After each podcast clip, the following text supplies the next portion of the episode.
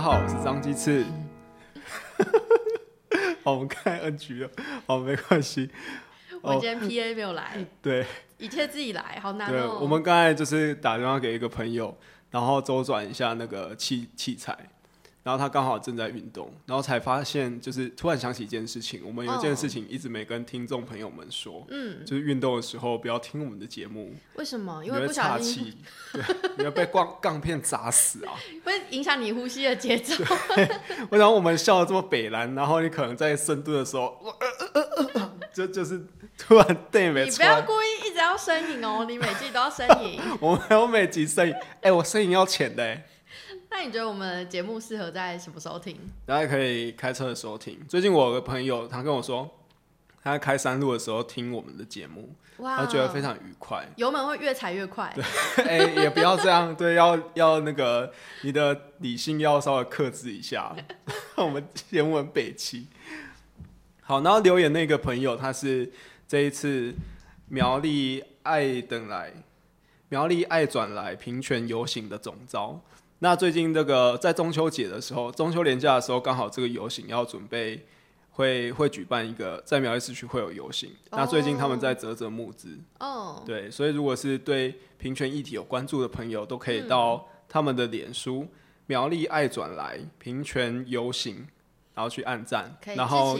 对有钱出钱，有力出力，那可以到泽泽募资上面去去赞助一下。如果你有喜欢开山路的朋友，也可以推荐他听听我们的机师放送。好，我觉得我们的频道也可以开始推荐一些公务员跟老师听。对，是吗？对啊，就是他们平常在做一些很无聊的，就是例行性的事情、嗯事情的时候，就可以听这个。很无聊的事的时候，对啊，那他改作业啊，他旁边的 同事，我看他一直在那边傻笑，会不会影响到省钱哦？会不会影响到升迁？应该不会吧？你你就你就是他只要说哦，我在接你民众的电话，民众电话，家长的投诉这种 就可以了。他说我我没有笑出来，但是我一直在笑，是因为我觉得他很北蓝。然后昨天爱丽丝发生一件很北气的事情，她哦，把一只狗弄差点弄丢了，我觉得狗真的很可怕哎、怎样？就是它，我我真的是昨天真是第一次体验到那个小孩弄丢的心情。哦哦，就是我我我牵一只别人家的狗，就是朋友出门，然后我帮他我们帮他遛狗，嗯，带去参加活动，在火车站附近，就是嘉义的实力办公室、听一个讲座。然后呢，那只狗就是有个特别的兴趣，它叫彩羽，它喜欢对着垃圾车唱歌，它会就是对着垃、会长叫的那种，对会那叫什么啊？这种哦，就提醒人家倒垃圾。对，然后因为是正在进行讲座，所以那个志工就把就是把他牵牵到那个外面去，结果他就挣脱项圈就跑了。我沿着每一条他回家的路，然后一直叫一直叫，叫了一个半小时。彩羽，彩羽，你在哪里？对，我就对着认，就是每一条暗巷这样，然后就是还有那种我觉得不帮忙找就算了，然后还嘲笑你。他说啊，直接告了，够干不去呀，不救啊，这种他没有笑你为什么叫彩羽吗？没有，我都很生气。真的假的？人家这样呛你，对啊，就是那个那种中年阿伯啊，然后看到你在找狗，就是他也很无聊这样。我想说，真的是讨厌的中年阿伯。哎、对，然后后来是我们已经找到很累了啊，就在我朋友家门口，就是推上了作者，想说不救啊，不救啊，直接告改够干放弃。结果彩羽就从远处带着微笑小跑步的向我们跑来哎，，感觉好开心哦很哦。像远足回家。他耳朵还在那边抖啊抖的，然后就走近我们，就对我们大大的微笑，干，他还有微笑，狂摇尾巴。今嘿狂摇尾巴，真正是死囡我说呐。Alice，我今天玩得很开心，我 现在 happy 回家了，耶！他经过的路径有多精彩？他是在那个火车站附近就很热闹，嗯然后他要跨越文化路夜市，嗯，然后再跨越大概两条大马路，哎，大家听众朋友可以想象一下，就是又在火车站，然后又是在文化路夜市，就是人很多，车子很多的地方。非常多。然后他他家又在菜市场附近，菜市场的路是不是就是很多条，然后又很暗？对，就你根本没办法去辨识，就很常在那边迷路。可是他竟然找到回家的路，哎，他跨越了大半个嘉义市，哎，哇，天哪！个嘉义市也没多大，比我的小孩还要精工，你的小孩是谁？比我我的学生还没看，过。我觉得学生弄丢，他们可能就没办法回家。哦，你的学生没有灵敏的嗅觉啦。对，因为狗的嗅觉受器是人类的四十倍嘛，对，但人类有 Google Map，就是至少教小朋友用 Google Map 这样。哦，小朋友现在也会用 Google Map。对啊，对啊，还有那个啊，Google 手表啊，就是自哎、己帮我觉得你暴露。你现在讲到这个，我突然想到一个点，一个一件事情。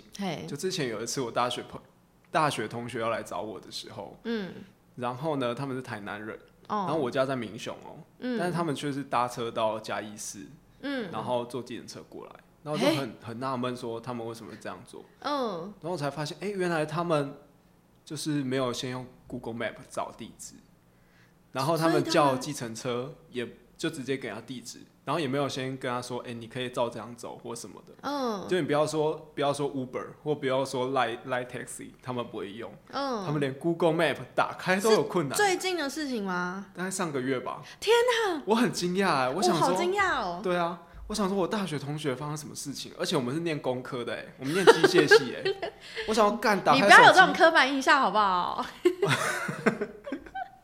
我想问他现在是在在打磨还干嘛吗？有必要这样吗？还把他专注力都分去其他地方了。啊，对，我不知道。你可以跟他说彩宇的故事，勉励他一下。哦，好，哎、参与的故事我还想到另外一个，就在我很小的时候啊，就我小时候那时候还没有什么弃养的概念，嗯，然后我就记得不知道是谁，我们家的谁好像就要把我我们家的狗嗯，再去学校后山放着跟其他流浪狗一起生活，就是弃养，就是弃养。但是呢，他就靠着他精锐的嗅觉，他就找到回家的路路了，然后我们就继续养它。对好，有啦，值得了。对他通过猎人试验。对，我觉得还是大家不要弃养好了。那时候大人不懂事，不要跟着他可能花，如果他真的找不到路，他可能花一辈子的时间找你。会吗？他不会跟他其他好朋友一起生活吗？就是他如果被认养到国外去的话，他他如果很想念以前的主人，他还是会，国外去的太快了吧？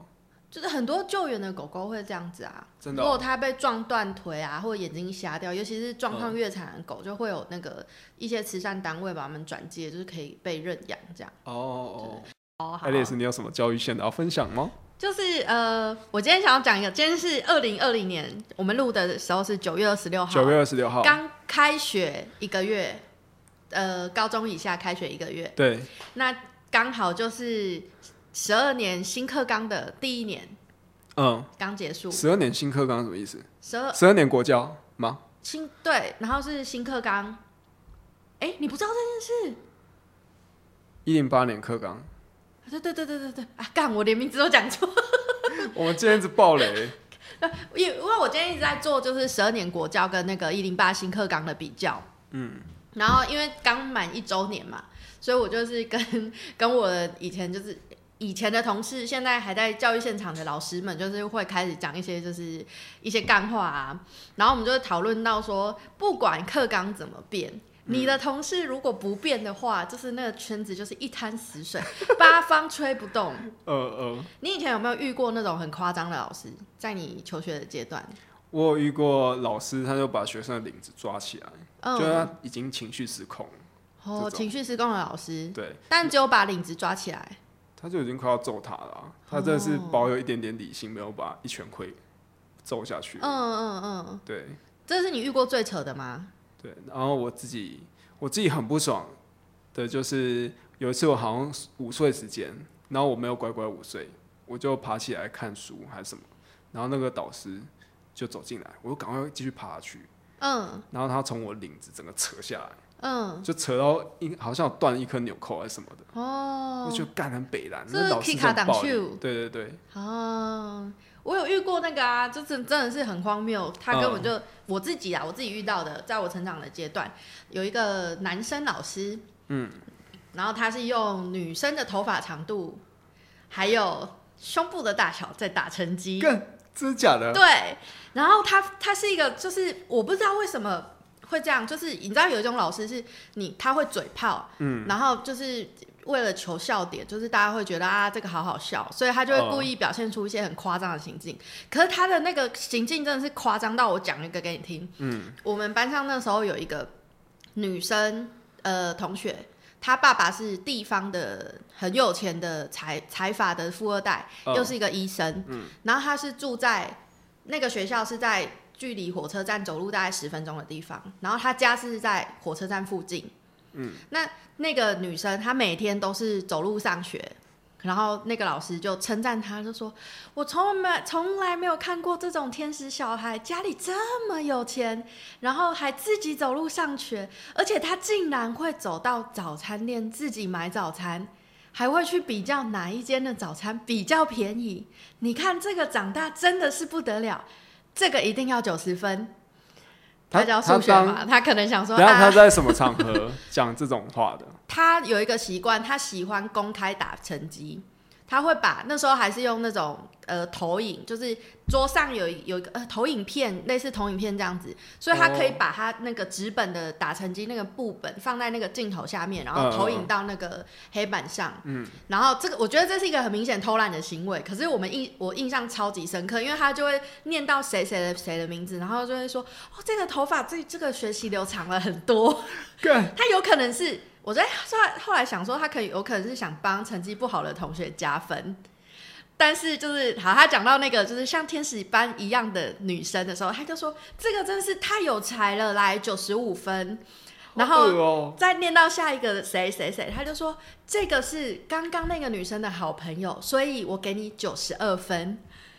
这老师到底怎么打成鸡的？这真的很病态哎！就是很很经典啊！这是你在当学生时候的经验，还是你在从事教育产业时候的经验？我在当学生时候的经验，但是这个老师还在现场，因为他是一个很有争议的老师，每过每隔一段时间就会有新闻报道出现。那他为什么还可以在那边？因为没有退场机制。你要把一个老师弄到他就是不能当老师，其实是一件很难的事情。嗯，对。好夸！如果他有背景的话。对他就是大部分以前可以当老师的，就是你知道吗？好，对，那我自己在教书的时候，就有遇到一些真的超级奇葩的。嗯，有一个我有个搭档，嗯，那时候带的是集中式的特教班级，是我的第一年，我就遇到一个超经典、超经典的搭档，他已经很明显有精神很大的状况了，嗯，然后人非常的瘦，然后也很神经质。然后他每天吃饭的状况都不一定，我真是像带小孩。你说吃饭的状况吗？午餐吗？午餐，我带小孩，我要注意特教小孩的状况，我还要注意他的状况。你说你 partner，我 partner，另外一个老师，另外一个老师，他有时候会暴饮暴食，然后或者是吃一吃开始哭，或吃一吃开始吐，然后就跑到厕所去吐。对，然后我我觉得这就这就算了。然后他的那个情绪状况是会让他有一些很异常的行为，像他他因为他很瘦，他很在意自己的身材，然后他就会跟我们说，米饭真的是只有热量没有营养的东西。来，小朋友，我们今天中午喝玉米浓汤，每个人都喝一大碗的玉米浓汤，然后他就不让那小孩盛饭，干，然后就对，他就自己就是喝了那一整个碗公的玉米浓汤。然后 就在那边旋转说：“哇，这个玉米浓汤真是太好喝了。”然后有一个智能障碍的学生，他就说：“老师，安尼我巴肚会腰呢。”然后那个我搭档就回他说：“莫怪大家拢讲你是笨汤。”好，有没有很经典？太扯了吧！对啊，然后他脾气上来的时候也是会揍学生啊，然后特教学生又不会反应，然后就是很容易就会变成说啊，就是讲说哦，这是同学打的，或者是怎么样。这个老师现在在在同学身上，对对对对对对对，好北蓝哦，那你还怎么跟他搭档？你怎么受得了？我受不了，我就是每天哭，每天回家放学我都要吃咸酥鸡，吃两百块，压力非常大。而且我那时候是就是刚毕业，什么都不懂。你又比人家菜鸟？对，就是逆来顺受啊。然后这个老师之后。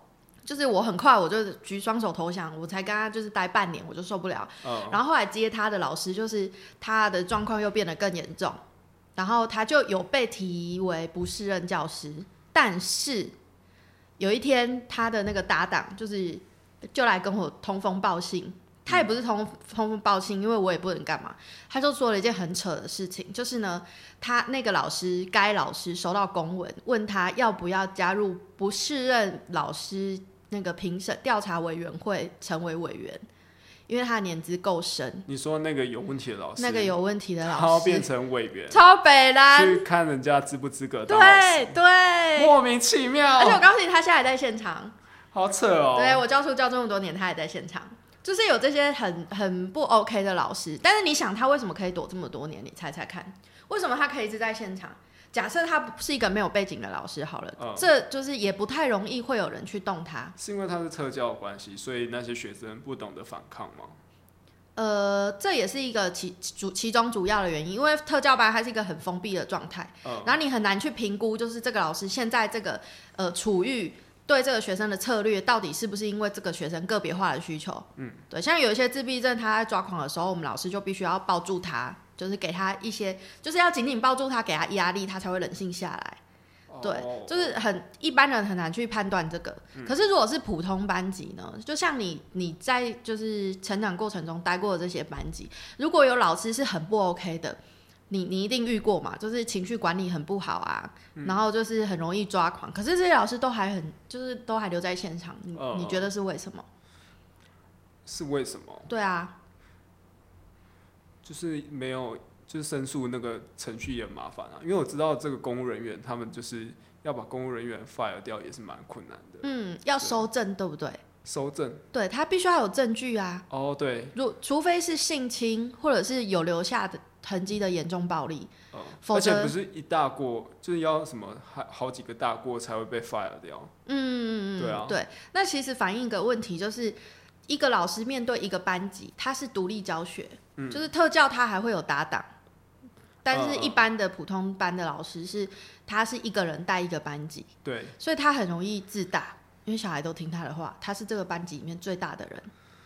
然后一个教室一个教室的隔开，所以其他老师其实也不会去干涉你。嗯嗯，对。那我在研究这个一零八新课纲的时候，嗯大家就在那边吵说，这个到底会不会造成就是偏乡的学生资源越来越缺乏？因为他要讲求就是你要去就是参加很多比赛，然后要有很多事迹，他讲求你的学习历程要丰富精彩。嗯，那对偏乡的小孩就不利嘛。然后又会讲说，哦，这个到底是不是换汤不换药？因为我们的呃那个社整个社会都还是升学主义，对，对，如果你还是用考试的成绩帮学生打分数，那你课就是上课教这个，其实课学生在这些弹性的时间还是会拿去念正课的书。嗯嗯，对，但是我看到的是不一样的东西。嗯，因为一零八新课纲，我这个讲重点好好非常幸灾乐祸。他要求就是每个学校发展校本课程，就是特色课程。嗯，啊，比如说靠近海洋，你就要发展海洋教育，对，啊，在台北的学校，它最可能发展的就是资讯，嗯或者是研究，或者是大数据或嗯。AI 这种。那你想这些领域啊，是原本学校的老师擅长的吗？不擅长，对不对？学校是一个还在用非常好色，对，我们还在用非常好色。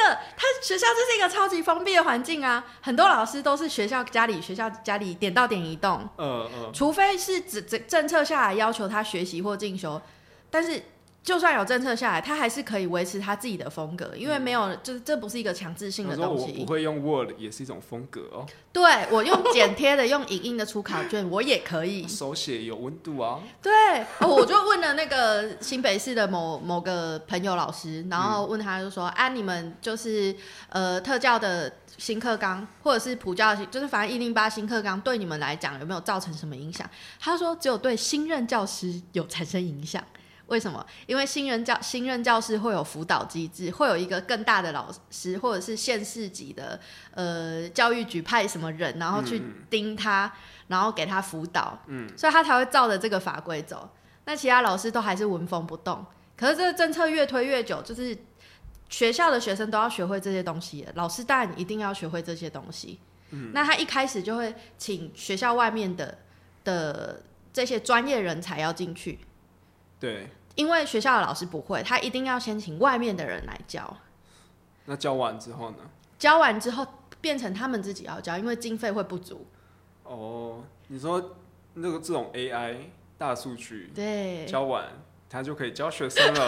所以他必须是一个听你唬烂。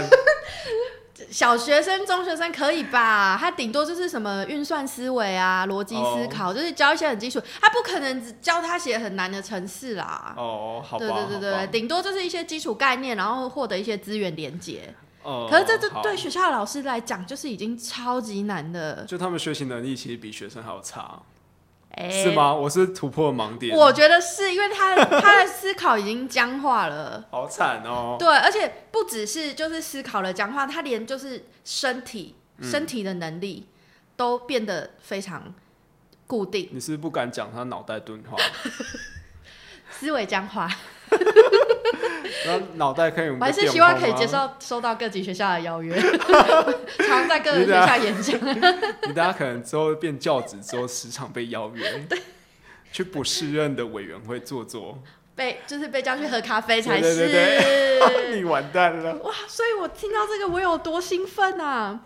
我觉我觉得这个就是一直他逼迫老师们要进步、要改变、要学习。那为什么这只有新任的老师？只有新任的老师，因为只有新任老师有这个辅导机制。这个辅导机制是辅导是要被菜鸟辅导的意思吗？他说哦，我老鸟不学了，所以我辅导你，叫你要学，这种意思吗？诶在新北的做法好像是请就是呃比较有 OK 的人去辅导这个新任教师，就是不会是一个偷懒的人去辅导，那这老鸟要干嘛？老鸟老师要干嘛？就没干嘛啊、如果他已经过了就是被辅导的那个阶段，哦，对我我有我有就是问问到几个，他就是说八风吹不动，等着退休。就是他有特色课程嘛，然后或者是大家就是什么弹性课程，就会安排成什么社团活动啊，嗯，然后就看这个老师本身的专长是什么。嗯但是这个专长究竟是不是他有设计成学生需要的，还是他就是把这个课程当成他自己的休闲活动？把课程当成休闲活动，比如说他教就学生，带学生去种花，然后布置绿廊。可是他有没有在这个过程当中把它设计成教学，或者是他自己单纯很喜欢种花？哦，我懂你意思。对对对对哎、对。我这样觉得，这样听下来，我觉得好像应该要把社团课再扩大，应该对学生帮助会比较大吧？对他其实原本就是社团课，然后请外面专业的老师来教。但、是为什么不要请专业老师直接变社团老师，然后把社团嗯社团课变成更正式一点的课程，因不要在新两个礼拜，因为在新课纲里面呢、他不、嗯他不赞成把新课纲多出来的这些空白课变成社团课这种有结构的东西，社团课是有结构的吗？是有结构的啊，因为他要教会小孩一个技能。哦，对，然后变成这个空白课程，其实是呃带的老师他要营造一个学生会愿意自主的的环境，然后比如说这个学生他喜欢看漫画或喜欢画漫画，那这个老师他就要去想说啊，我要我可以怎么样，就是跟这个学生讨论说，我们要怎么样学会画分镜图，然后我们要什么去学色彩学，像这种帮他整个结构是那个课程，然后但是是由学生自己想出来，由学生自己想出来，对对对对对。然后老师作为一个引导的角色。对，但是他吊诡的地方就是在这些老师有没有能力去引导。嗯，你不可能去请一个没有打过仗的战士上战场，嗯他没有的东西，他不可能教给他的学生。嗯嗯，否则他就要自己先去学习，即使他没有实用，他也要知道那个大概怎么样规划。哦，但是这些老师现在现现在的情况是，这些老师不太愿意做这个事情，所以请社团进来。可是当经费就是社团老师这样，当经费没有的时候，这些老师还是要自己学这些东西去教学生。嗯，可我觉得我觉得可以换个问法，问这些老师，嗯，就说你要不要教师员的退休条例 再修一次，把这些经费挪去给社团课，还是你要好好学呢？我觉得我觉得我在看一零八新课堂，他就有默默在做这件事情，哦，真的吗因？为他要求，然后不止因为有点恐吓的意味吗？因为你不可能，比如说你一个人学这件事情，嗯你不可能，就像你讲的 AI 大数据这种东西，你怎么可能一年两年学得起来？对，你如果你是一个团队，一个人学一个部分，他本来就有一点基础的，去学更深的地方。更深的部分，然后我们分工就是一人负责上一堂课，然后带小孩。嗯，所以他新课纲其实是很要求老师们共备，然后要打团体战。啊，如果有奇葩老师在里面，他的问题就会浮现浮得很台面。嗯，对，嗯，我今天就是为了这件事情在兴奋，你居然在兴奋这件事情。就跟你会为了议事规则兴奋一样。哎、我其实真我知道为什么我对这无感了，因为其实从我的学生时期啊，我真的想不到有一个老师有一个引导的功能，然后对我现在的技能有什么帮助、哎，就是是不是真的？我不知道是不是我自己学习的方式跟大家与众不同，嗯还是怎么样？因为像我会以拉或者是会剪片嗯这些技能，然后会弄一些网站的东西，这都是我自己摸索来的。我没有虽然会看一些课程，可是那些课程我也没有全部上完，我很懒得全部上完，嗯，但是我就会知道怎么去运用它。那那你看你自己自学的这些过程当中需要的耐心，或者是你去寻找资源的能力，一定是你以前就已经有奠定的，你说老师帮我奠定，还是我自己奠定？或者呃老师如果没有奠定，就是之后你被迫自己要学习。对，可是当这件事情如果换成我要教别人的时候，我就觉得干你怎么很笨，这也不会，你是说哪一个很你哪一个以拉很难哎、就是他会吗？不会吗？就是基本我不会，我不用特别一些什么审美观，我只要它会它的功能就好了。哦，对啊，就是不需要那些设计的真正艺术家会懂的那些东西。嗯，可是基本的输出或者你要什么格式或者什么要什么尺寸，嗯，这些基本的我都觉得还可以。所以就是美工对还没有到设计，对，就是不是设不是牵扯到设计那个层面，就是单纯使用这个界面的时候，嗯我觉得它使用上还可以。对，所以我我好像不知道怎么被人家引导，也不知道怎么引导别人，在你的成长过程当中，就是没有一个老师为你做过这种事情。就是好像真的想不到哎、哦，对啊，好像就自己发现出来社会走跳走跳，哎、发现我需要这个，然后嗯我需要那个。我举一个例子，嗯就其实我弟他花了好几万块去学 Photoshop，嗯，可他弄不出一张图。然后我在那边上网那边乱抓一些软体下来，然后我以拉就会学会了。哦，对然后我现在网站需要的一些图，我也都可以用出来，这样。就自己做。对，哎、那你很厉害哎，可是我这件事情我要教别人的时候，我真的很没耐心哎。这到底是现在你就会觉得这个东西好像很简单。就觉得说啊，这个不就这样这样那样啊就会了吗？那难怪你没有去当老师，难怪你对教育一点热情都没有。对啊，因为我觉得这个东西，除非你有热情，要自己去学，你才能真的学会啊。嗯，你以前的老师没有发现你对什么东西有热情，然后是课外的，然后引导你去学或鼓励你吗？鼓励我，应该是也有鼓励的啊、但那种鼓励就可能，嗯，他就尽一个老师的职责的那种概念，就好像没有真的深深的被打动的那种感觉。嗯，对，哦，我自己的教书的经验，我我觉得我还蛮常为学生做这个事情的，因为我的学生他就是读书很难读的好，读书很难读的好。特，教学生啊，他就哦是一定有一个限制，可是他其他的地方如果有优点的话，我就会觉得，干我他既然有找到他的优点了，哦哦，你还会帮他找优点哦。一定要，因为他其他就是他没有办法在一一直一直的考试当中建立他的成就感啊。嗯，他如果一直没有成就感的来源，他就一直觉得哦会影响到他就是主动学习的动机，然后也会影响对自己的自信。我自己就教过一个，就是他假日都在出阵头，嗯然后就是一直走公庙的小孩，他有很严重的书写障碍跟阅读障碍，嗯他没有办法认识字，也没办法写字。真的、哦，你有遇过？教都教不会吗？对，就是你有看过《心中的小星星》吗？没有，没有，他就是那个字在他脑海中是漂浮着的。比如说，呃，我很闲的闲是一个门，然后里面一个月，对，可是他可能就是没有办法认这个字，他没有办法把月看在门的里面，他可能就是门跟月一直在动，它是一个动画，所以他就没？哈，他是飞蚊症，不是类似这样这样，所以他就没有办法认出那个字。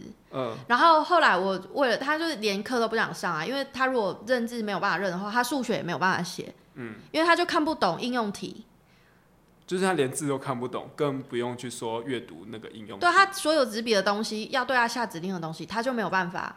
哦，然后我那时候就是好说歹说，真的要求他来上课，因为两天没来上课就旷课，然后那就是会变成影响他，他就要休学。对，所以我那时候就是 自掏腰包就买那个水彩，然后我又买了那个就是呃什么杨家将、八家将的脸谱的书给他，就让他画颜色上去，这样吗？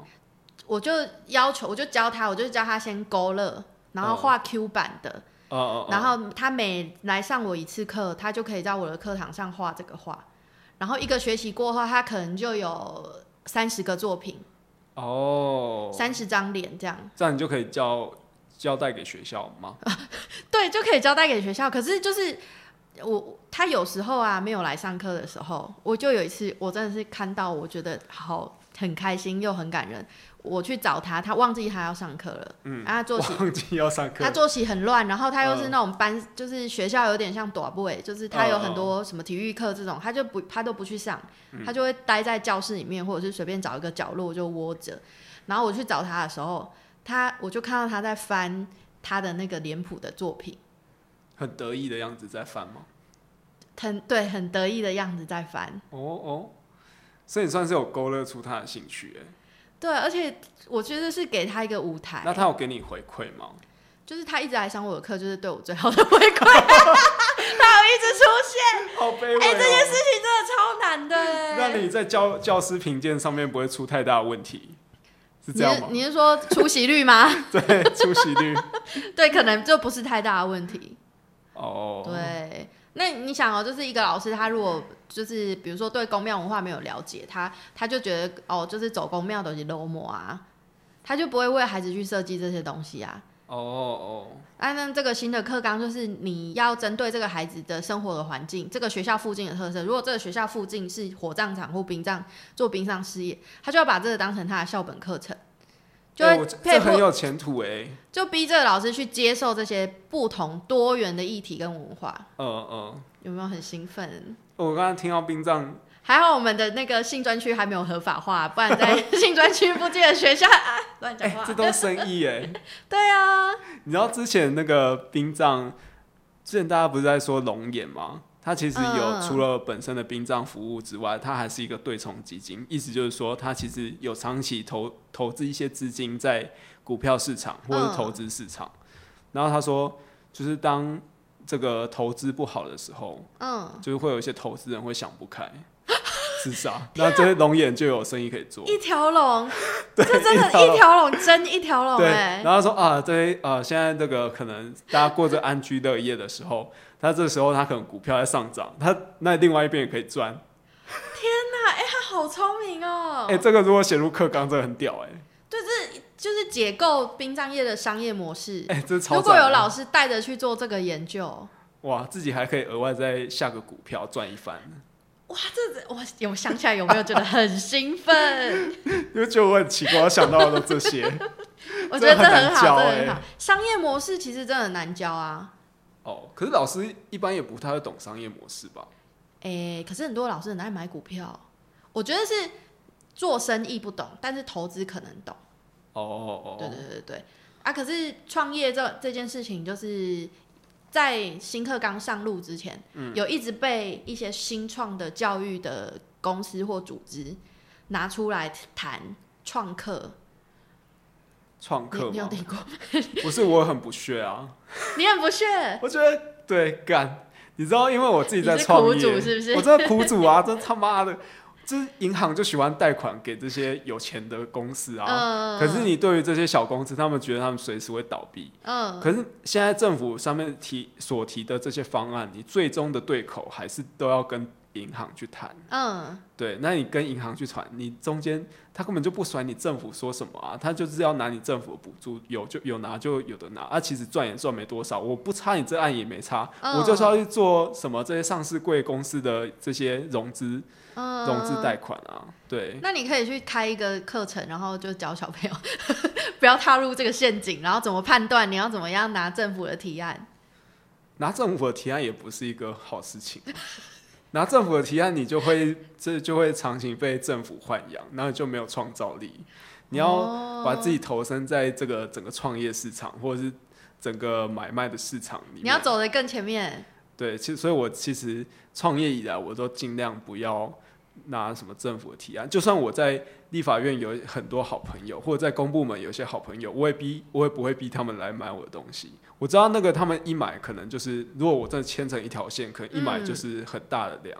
嗯，对，可是我知道这种状况就是你就会容易被他们豢养。哪一天他如果断了这这个货源的时候，嗯，我就可能很难生存下去。对，哦，但我觉得这个也是一个还蛮好设计，就是蛮值得设计成课程的东西，就是你的价值，哦、你的中心价值可是我如果东西卖得好，我干嘛要卖课程？也是我跟你讲，因为现在很多也很多创业课程，嗯啊，那些嗯创业课程基本上也不是什么中心价值什么鬼，他就是要卖课你就觉得为什么？哎、如果他们的创业的真的那么厉害的话，他们就自己去赚钱就好了，干嘛出来开课程？对啊，他们还要卖课干嘛？而且卖课超贵的，都三万五万的，欸疯了，很多人买啊，是也蛮多人买的。对，啊，对啊。对啊，不过我认同你，就是你必须要走在就是政府现在推的东西的前面。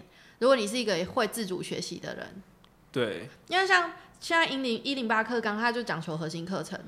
嗯，比如说你讲烟草这个东西，它不是以国语、数学当成学科的那个主题，嗯对，它是一个比如说烟草作为核心，然后去讨论历史，然后讨论烟草使用的专有名词，去学国语，然后去比如说计算怎么卖烟草，这是去学数学，这叫核心课程。嗯，那一零八课纲其实就是在推这个核心课程。那是以那以前在推核心核心课程的这些新创教育公司，现在在做什么呢？现在在做 VR 跟 AR，、哦还有线上课程，哦，因为这波疫情的关系。嗯，对，所以你觉得，如果你觉得你是就是已经跑在这个教育的现场的很前面，你已经不知道核心课程还可以怎样加深加广，你可以就是往 AR、VR 还有线上课程这边去。对，我觉得 AR 跟 VR 真的很需要。你上次跟我讲什么点读笔，然后还有什么你还要做手作，粘来粘去这种。对，我想问你，如果有个 VR 眼镜戴上去，那不就是可以更实体或更具体的去模拟这些情境吗？对，而且可以给小孩就是多感官的刺激，那听觉跟视觉同时的刺激。对啊，这样他们就不会再逃课了。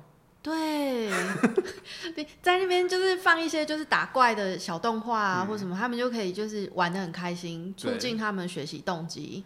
对，我跟你讲，我以前真的遇过那种老师，我都已经高中了，他还想说教一下唱歌，可以燃起学学习动机。的学习动机。你有遇过数来宝的老师吗？我那个英文老师真的他妈哦也也有，还用数来宝的方式来教你怎么背英文。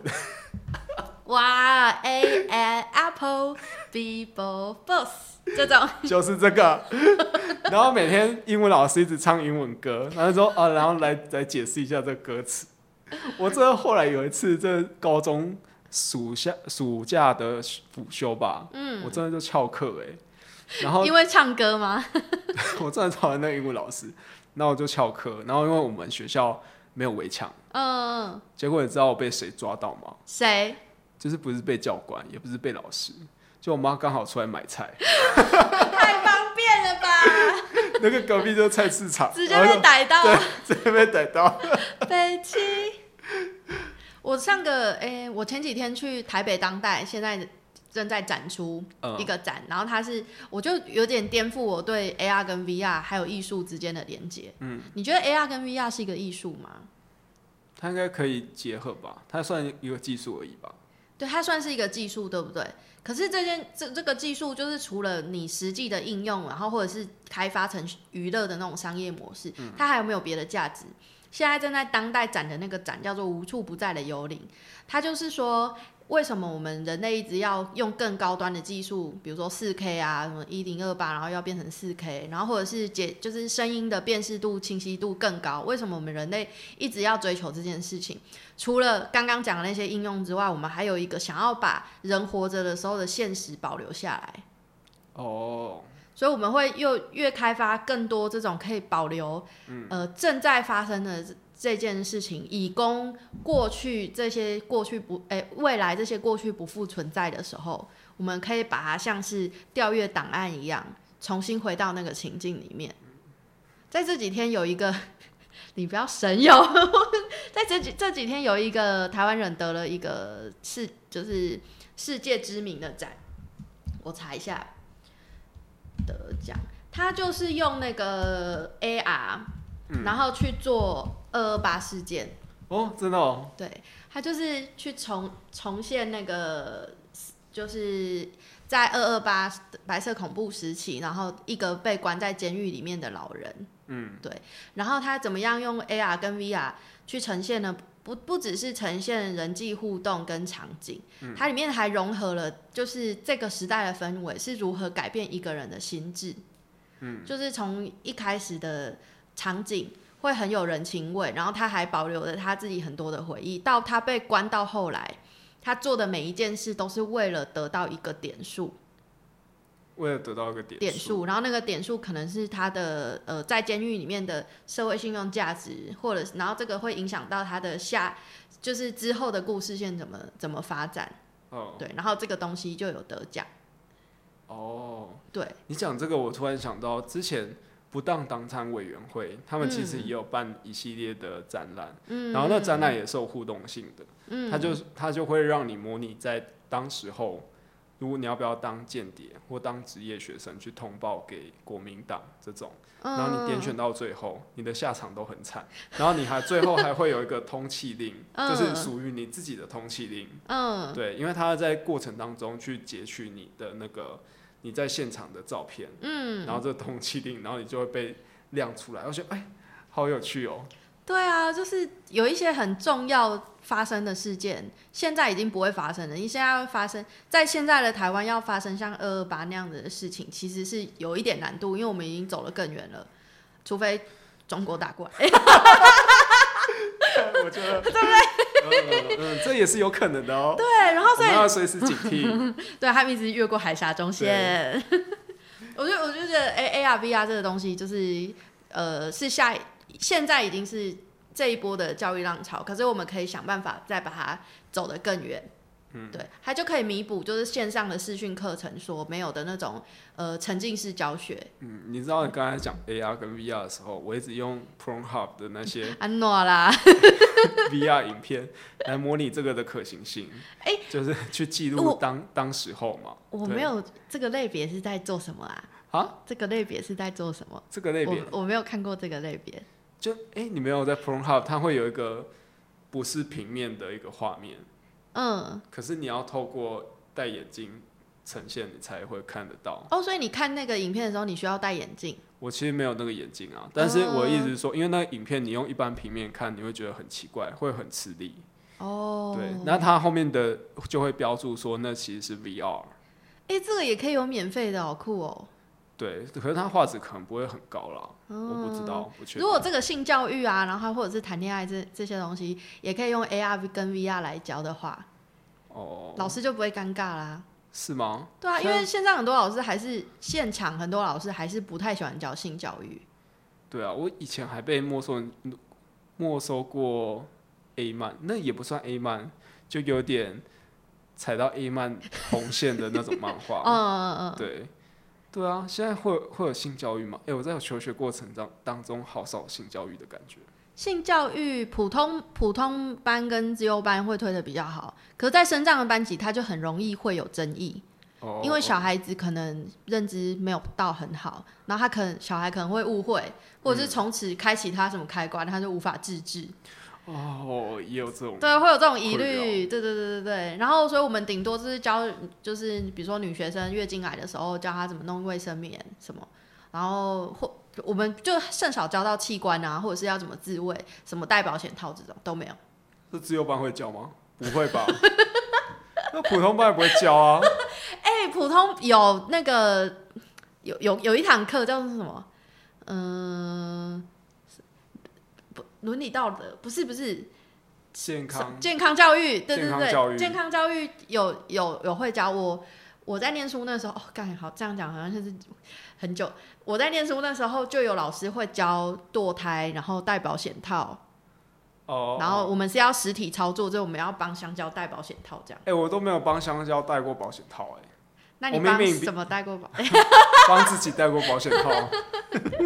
对啊，其实有，就是学校其实有一些老师是有在进行这件事情，嗯，然后我就觉得学校很傻，就是这个东西一定是必须要教，但是如果有一个老师他愿意出来做，然后大家孩子骂他，就是你根本你学校就没达不到这项业绩啊，你在检评检核评鉴上这个就没有办法被打勾啊，是吗？你鼓励他都来不及了。检核的时候都打同样的分数，会不会检核员也是教育背景的，然后也是很保守？哦不会不会，他就是只求有，他不看你做到什么程度，你一定要有，哦，对，一定要被打勾，然后拿到那两点两点的积分，这样。哦哦哦，对对对对对对。好了，为什么又聊到性这件事情？好，好了，这我们节目的风格啊，好，这样有聊到性就可以准备做结尾了。今天的业绩有做到啊，两点，yes。OK OK OK，好，那我们今天就聊到这里。我是张鸡翅，我是爱丽丝，拜拜。拜拜。